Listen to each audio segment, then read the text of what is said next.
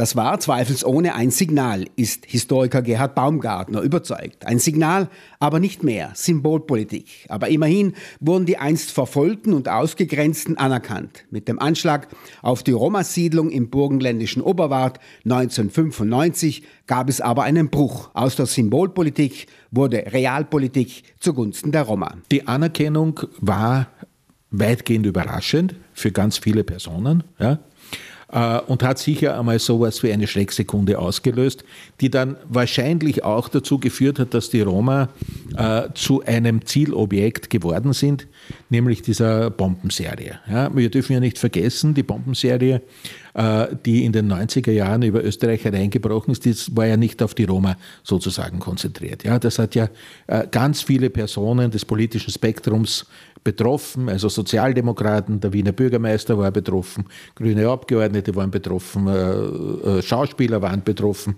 äh, ein kroatisches Dorf war betroffen. Also das war relativ breit gestreut, aber das wirkliche, ein, ein Polizist in, in, in, Kärnten vor einer Kärntner Schule hat beide Hände verloren, wie er eine Rohrbombe aufgehoben hat, ja, also vor einer slowenischen Schule. aber die Bombe in Oberwart, die dann am 5. Februar gezündet wurde, 95, äh, da gab es vier Todesopfer. Die Bombe des Rechtsradikalen Franz Fuchs war auch das Ende der Illusionen, sagt Historiker Gerhard Baumgartner. In einer ersten Reaktion ordneten die Ermittlungsbehörden den Anschlag den Roma zu, ähnlich wie in der unglaublichen Terrorwelle des sogenannten nationalsozialistischen Untergrunds NSU in Deutschland. Die Morde an türkischstämmigen Menschen betitelte die Polizei als Dönermorde. Stichwort Ende der Illusionen. Ich habe ich hab das einmal so genannt, das war sozusagen das Ende der Illusionen. Ja? Das war der erste politische Mord von Österreichern an Österreichern nach dem Zweiten Weltkrieg. Ja? Das hat es nicht gegeben äh, vorher. Und das war für den Rest der Bevölkerung, es hatte zwei Effekte. Äh, nach einer Schrecksekunde der österreichischen Polizei, die zuerst geglaubt hat, das ist irgendwie eine Art Bandenkrieg unter den Roma, ja, äh, ist man drauf gekommen, nein, das ist was anderes. Ja. Und dann gab es eine, zum ersten Mal in der österreichischen Geschichte eine Solidarisierung des österreichischen politischen Systems mit den Roma. Ja, also mit den Verfolgten. Erst der Mord an den vier Oberwarter Roma änderte grundlegend die österreichische Roma-Politik.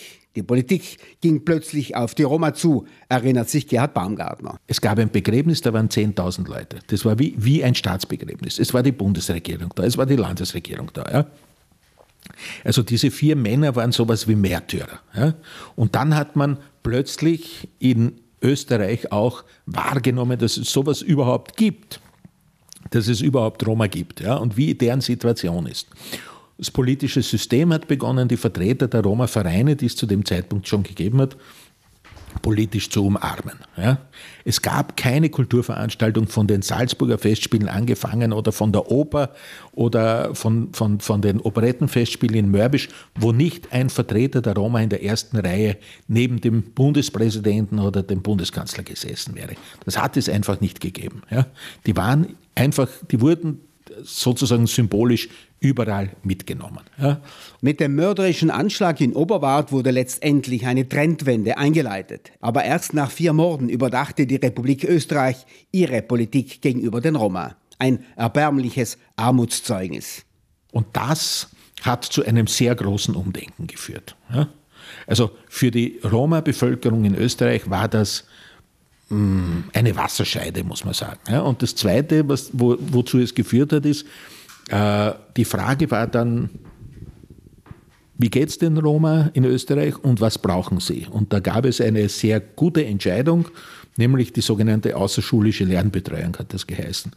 Eine Maßnahme zugunsten der gesellschaftlich ausgegrenzten Roma war besonders tiefgehend und weitreichend effizient, nämlich die außerschulische Betreuung der Roma-Kinder. Das Hauptproblem der Roma war ihre Bildungsferne. Die meisten der Eltern waren Analphabeten. Äh, die Kinder haben in der Schule, auch aufgrund ihrer schrecklichen sozialen Situation, aber das ist ein anderer Vortrag fast, ähm, also da haben oft in der Nachkriegszeit 10, 12, 13 Leute in, in Einraumhäusern ja, mit 20 Quadratmetern gewohnt. Die waren völlig mittellos. Ja. Und dadurch natürlich auch durch diese fehlende Schulbildung, fehlender Zugang zum Arbeitsmarkt. Österreich stellt sich gerne als erstes Opfer Nazi-Deutschlands dar. Eine bequeme Lebenslüge. Österreicherinnen und Österreicher waren überzeugte Nazitäterinnen und Täter. Eine Politik der Wiedergutmachung zugunsten jüdischer Opfer erfolgte erst spät. Die Roma mussten noch länger warten. Es gab ja keine Schutzmacht für die Roma. Und weil sie ja sehr spät erst irgendwelche Wiedergutmachungen bekommen haben, hat sich das sehr lange ist ihnen das sehr lange nachgehangen. Als der Anschlag in Oberwart passiert, gab es in der Roma-Siedlung in Oberwart keine einzige Person, die einen Schulabschluss hatte und eine Berufsausbildung hatte. Ja. Das, die, die jüngste bekannte Vollanalphabetin Österreichs war 1964, ein 1964 geborenes Mädchen aus der Roma-Siedlung in Oberwart. Ja. Äh, die haben gesagt, na, wir wollen außerschulische Lernbetreuung, heißt, unsere Kinder werden abgeholt, es gibt ein bisschen muttersprachlichen Unterricht, aber auch Nachmittagsbetreuung, Hilfe bei den äh, Hausaufgaben etc. Endeffekt war, die schulischen Karrieren der Kinder im Bezirk Oberwart von den Roma haben sich innerhalb von zehn Jahren völlig der Durchschnittsbevölkerung angeglichen. Heute haben wir Universitätsabgänger, wir haben einen, die HÖR, also eine Hochschülervereinigung der österreichischen Roma, wir hatten Diplomaten, das gibt es alles. Ja? Und äh, das ist schon eine ziemlich äh, einmalige Sache, glaube ich, in Österreich. Trotz aller Kritik an der österreichischen Minderheitenpolitik würdigt der kritische Historiker Baumgartner die nach 1995 erfolgte Roma-Politik.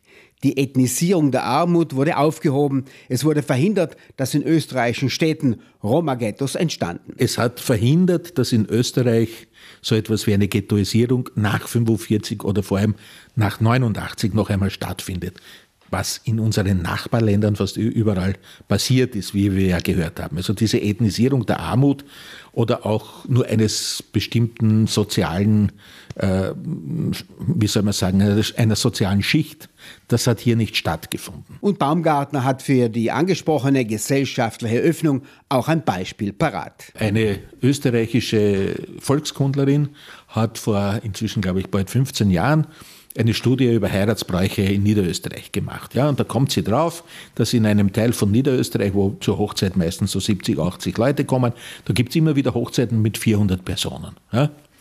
Und als sie sich das näher anschaut, kommt sie drauf, dass im Zuge des Jugoslawienkrieges ja, ein ganzes Roma-Dorf aus Bosnien ja, nach Niederösterreich übersiedelt ist. Ja.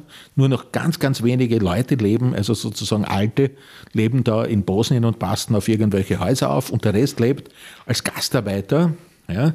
Äh, Österreich sagt man liebevoll Jugos, ja, obwohl es schon lange Jugoslawien mehr gibt. Ja äh, verstreut in diesem Gebiet in Niederösterreich. Die sind sozial überhaupt nicht mehr erkennbar, schon gar nicht als Roma erkennbar. Ja?